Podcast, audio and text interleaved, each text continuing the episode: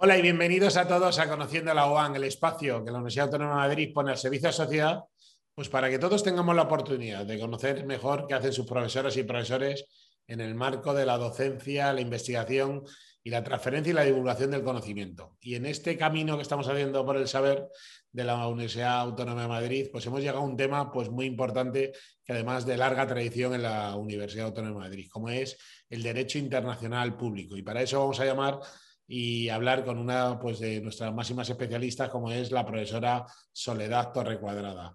Hola Soledad, ¿cómo estás? Buenos días. Buenos días, Fidel. Muchas gracias por interesaros por el derecho internacional público. Muchísimas gracias a ti por estar hoy con nosotros en Conociendo la OAN y permíteme que te presente a la audiencia. Lo primero, como he dicho, la doctora Soledad Torre Cuadrada García Lozano es profesora e investigadora del Departamento de Derecho Público y Filosofía Jurídica del área de conocimiento de Derecho Internacional Público y Relaciones Internacionales de nuestra Facultad de Derecho de la Universidad Autónoma de Madrid, como digo. Y bueno, pues te hemos llamado Soledad para que nos cuentes y la primera pregunta sería, ¿qué se entiende por Derecho Internacional Público? Bueno, pues la, una definición ¿no? ha sido una primera aproximación, sería que, el derecho internacional público es el conjunto de normas que rige la sociedad internacional, es decir, que rige las relaciones entre los estados principalmente, pero también uh, de los estados con organizaciones internacionales, de las organizaciones entre sí, dentro también de las propias organizaciones internacionales. Es un ámbito material que se ha desarrollado mucho durante el último siglo porque mm, alcanza ámbitos que, eran impensables ¿no? en la primera mitad del siglo XX. Alcanza perdón, los derechos humanos, los derechos de las mujeres, de los niños, de los inmigrantes, de las personas con discapacidad, de los desaparecidos, uh, la doble nacionalidad, el medio ambiente. Además, en el ámbito europeo tenemos que tener en cuenta que la Unión Europea es una organización internacional y en consecuencia el derecho internacional es un subsistema de derecho internacional, así que diríamos que es casi todo. Y en el marco de todo lo que nos has dicho están las investigaciones que se realizan en la Universidad Autónoma de Madrid, que se realizan en tu grupo de investigación. ¿Nos podrías detallar brevemente, porque sé que son muchas las líneas de investigación que estáis desarrollando vosotros? Sí, uh, a ver, yo soy investigadora principal de un proyecto financiado por el Ministerio de Generación del Conocimiento que versa sobre los nuevos retos a los que tiene que enfrentarse la Corte Internacional de Justicia como mecanismo de solución de controversias. Y en ese contexto estamos ahora mismo cerrando la publicación de un libro que contiene los trabajos eh, presentados de forma sintética, que de forma sintética quiero decir, se presentaron a las jornadas que realizamos en el pasado mes de, diciembre, que nos ayudó a realizar la fundación uh, y preparando las jornadas que se celebran el próximo mes de diciembre sobre esa misma temática, es decir, dentro del, uh, del mismo proyecto, aunque en esta ocasión pues tratará sobre los derechos humanos y la Corte Internacional de Justicia. Uh, bueno, la Corte es un ámbito material en, en, el que yo hice la tesis doctoral que defendí en el año 96, que quedó ahí un poco um, rezagada por otros temas que, bueno, en los que me fui metiendo, la inmigración, los pueblos indígenas, en fin, otros muchos, y, lo recuperamos, o sea, lo recuperé para, hacer, eh, para presentar este proyecto de investigación que se acaba en diciembre, perdón, del 92, es la alergia, ¿eh? Eh, y un ámbito apasionante en el que llevo desde hace tiempo Uh, también es el derecho del arte y del patrimonio, en el que me introduje por casualidad, pero que es, eh, como decía, apasionante. Y además de esto, pues eh, acabamos de entregar unos trabajos sobre mm, COVID.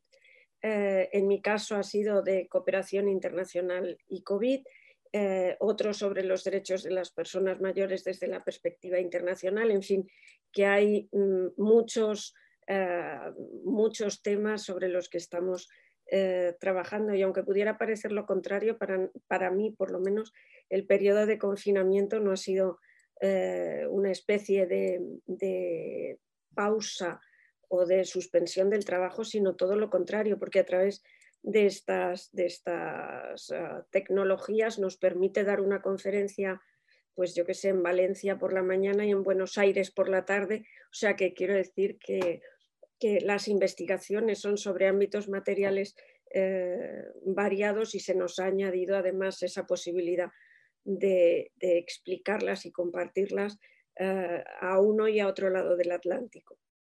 Así es, profesora Torre Cuadrada, la verdad es que me gustaría detenerme en lo que has dicho justamente de, sobre derecho del arte y del patrimonio. Habéis lanzado unos nuevos estudios en la Universidad Autónoma de Madrid en este campo. Me gustaría también que brevemente nos pudieras presentar un poco estos nuevos estudios y qué, qué objetivos tienen y sobre todo también a quién estáis pensando que podrían ser alumnos de estos, de estos estudios. Pues eh, el derecho del arte y el patrimonio, como decía antes, es un ámbito precioso eh, que está comenzando a explorarse. Yo publiqué en el, en el 12, en el 2012, un libro sobre este tema. En el 2013 impartimos la profesora Elena Rodríguez Pino y yo eh, una asignatura optativa. Elena Rodríguez Pino es de internacional privado, yo de internacional público, eh, y desde esa doble perspectiva pues montamos una asignatura optativa que tuvo mucho, mucho éxito. Después creo que en el 15 eh, organizamos unas jornadas sobre el derecho del arte y el patrimonio, eh, como jornadas del anuario de la Facultad de Derecho y ahora el experto que es una especialización, eh, yo creo que es muy necesaria y eso me lo han certificado desde distintos despachos de abogados que no encuentran personas expertas en, este, en este, tema lo hemos planteado como un título transversal, es decir, el hecho de que las directoras seamos de Derecho Internacional Público y de Derecho Internacional Privado no quiere decir que los estudios sean sobre esa temática, sino que es una docencia transversal. Queremos formar a especialistas en Derecho del Arte y del Patrimonio y para eso contamos con expertos de derecho administrativo, derecho penal, derecho civil, derecho financiero, em, derecho mercantil, es decir, desde todas las perspectivas jurídicas eh, posibles. Y además eh, vendrán a impartir eh, charlas también y conferencias. Y em, la directora de una fundación museo, el dueño de una galería de arte que organiza subastas, abogados, un miembro de la UCO, en fin, que intentamos que sea mm, no solo, bueno, interdisciplinar en todos, eh, desde todas las visiones posibles.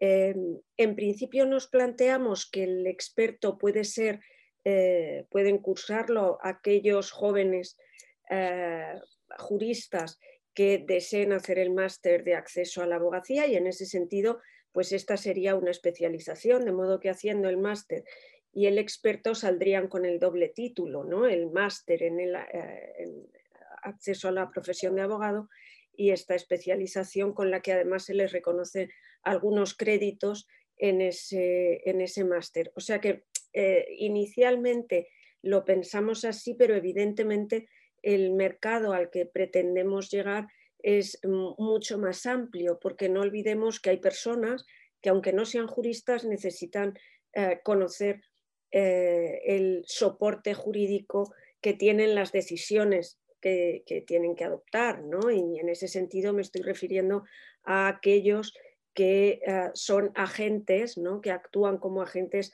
en el mercado del arte y no solo en, el mercado del arte, sino que trabajan en aspectos relacionados con él y necesitan conocer de esa regulación. Por tanto, eh, creo que, vamos, lo hemos montado con mucha ilusión, esperamos bueno, pues eh, esperamos que guste el planteamiento y ya digo que es una idea que parte, aparte de que nos gustó a nosotras eh, este ámbito material desde hace tiempo, también es verdad que es, bueno, que es un perfil demandado por los, por los despachos. No hay más que ver los periódicos que día tras día pues aparecen noticias relacionadas con algún bien cultural que o bien ha sido expropiado ilícita, ha sido eh, trasladado ilícitamente o bien ha aparecido en un lugar en el que no se esperaba, en fin, que mm, no hay más que ver la prensa para, para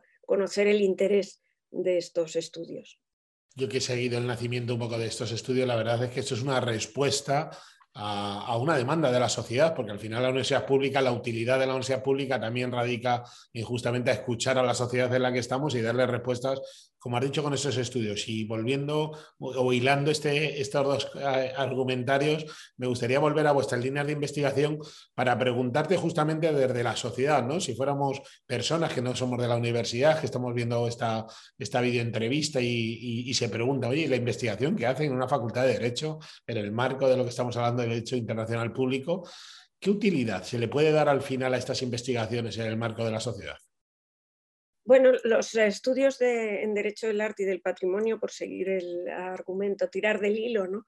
Eh, con el que, hemos, eh, que hemos estado hablando hasta ahora, eh, tienen una clara repercusión en la sociedad, ¿no? por esto que decía de las noticias de prensa y porque yo creo que el mundo se ha hecho muy pequeño y entonces en el sentido de que hay muchos problemas que son globales y hay que dar respuestas también globales, lo hemos visto con el COVID, ¿no? Perdón. Eh, en cuanto a las relacionadas con otras investigaciones, pues depende también del tema, ¿no? Por ejemplo, eh, yo he trabajado mucho sobre el interés superior del niño y son publicaciones que han tenido mm, mucha repercusión en América Latina y entonces a mí me da gran satisfacción eh, pues ver que se han utilizado las conclusiones de mi artículo en una sentencia de un eh, tribunal, aunque sea un tribunal nacional. O, por ejemplo, eh, yo publiqué una cosa sobre inmigración hace muchos años y me la eh, citaron, ¿no? la referenciaron en un informe de la Organización Internacional de Migraciones. ¿no? O sea que ahí se ve un poco la utilidad social más, más amplia y uno siente satisfacción porque ve que ve la utilidad del tiempo que ha invertido en esa investigación que ha realizado. ¿no? En otras ocasiones, la utilidad social se encuentra o se puede encontrar en sacar a la luz algún caso o una situación que ha sido olvidada o ensombrecida y esto también he tenido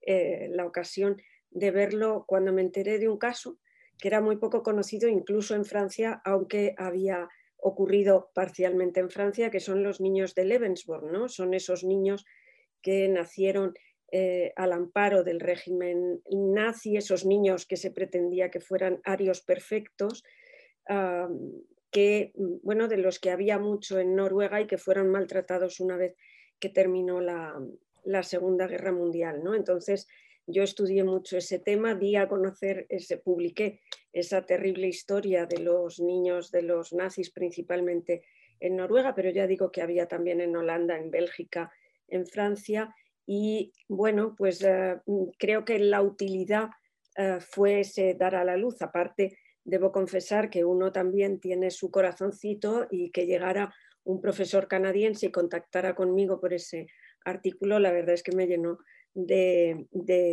emoción, o sea, de emoción, no, de ilusión, me hizo mucha ilusión, debo confesar.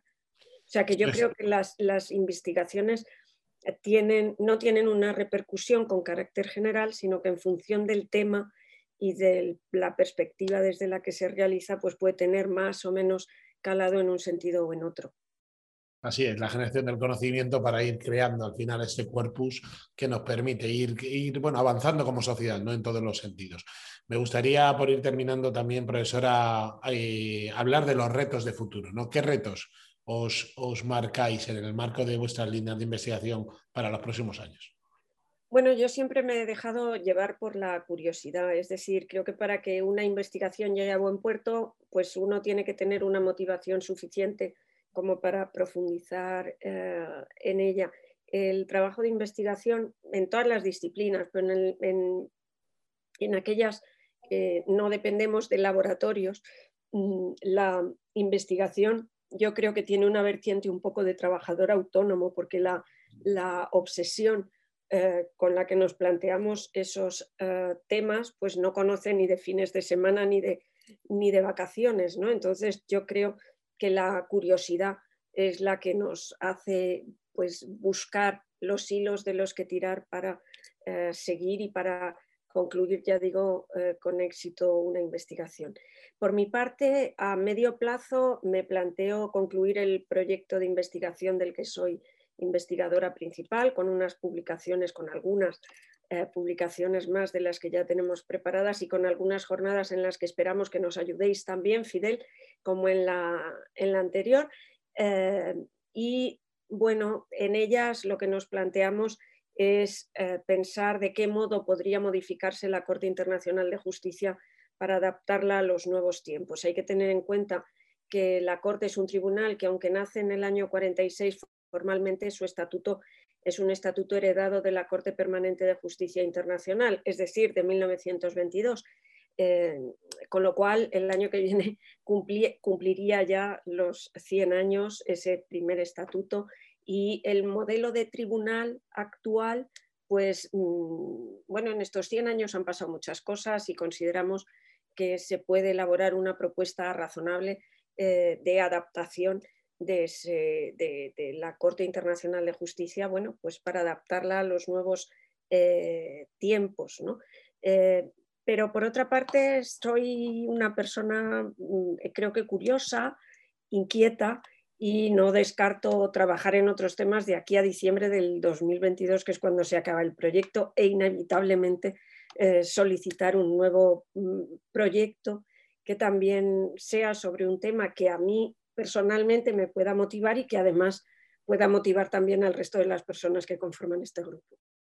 Para conseguir estos retos de futuro necesitamos también la colaboración de terceros, de instituciones públicas o privadas, ¿no? Y si te estuvieran escuchando alguna institución de este tipo, para concluir, ¿qué mensaje te gustaría mandarles sobre poder colaborar con, vuestras investigaciones y sobre las cosas eh, que estáis desarrollando? Pues verás, yo creo que en la Universidad Autónoma de Madrid hay estupendos profesionales, eh, estupendos mm, en todas las facultades. La Facultad de Derecho, además, acaba de volver a ser la primera facultad de Derecho según el ranking del mundo. Eh, y ya llevamos unos cuantos años en esa posición. Eh, además, en esta facultad cuidamos mucho la formación de nuestros doctorandos, de, los, de lo que soy un testigo claro porque coordino el programa de doctorado de la facultad. Eh, esto quiere decir que hay excelentes juristas en mi grupo de investigación, en mi área de conocimiento y en el resto de los grupos y áreas que componen esta facultad. Por tanto, si alguien está interesado en colaborar con nosotros, en participar en alguna de nuestras investigaciones o en proponernos alguna investigación que pueda, eh, bueno, que, no, que le pueda parecer interesante, pues solo tiene que decirnoslo que si está dentro de nuestras posibilidades, pues colaboraremos de, la forma seria y rigurosa que nos caracteriza con quien lo desee. Pues la verdad es que con ese mensaje tan claro, tanto sea para investigación, para transferencia, para divulgación, toda la universidad, en concreto la Facultad de Derecho, doy fe de que está encantada y da al final los mejores resultados con todas las organizaciones con las que colaboramos. Profesora Torre Cuadrada, te dejo la última palabra para que cierres esta conversación como mejor tú consideres. Bueno, pues muchas gracias por dirigiros a mí y muchas gracias por interesaros en el derecho internacional público, que es un ámbito apasionante y, en el que yo llevo, esto no sé si por coquetería debería decirlo, pero al que llevo dedicada durante 30 años eh, y, por permitirme dar a conocer lo que, lo que estoy haciendo, que en definitiva es lo que realmente me gusta. O sea que muchísimas gracias. Doctora Soledad Torre Cuadrada García Lozano, profesora e investigadora del Departamento de Derecho Público y Filosofía Jurídica del área de conocimiento de Derecho Internacional Público y Relaciones Internacionales de nuestra Facultad de Derecho de nuestra Universidad Autónoma de Madrid. Muchísimas gracias por haber estado con nosotros en Conociendo la UAM. Muchas gracias, Fidel. Y a todos ustedes les espero en la próxima entrega de Conociendo la OAN. Hasta pronto.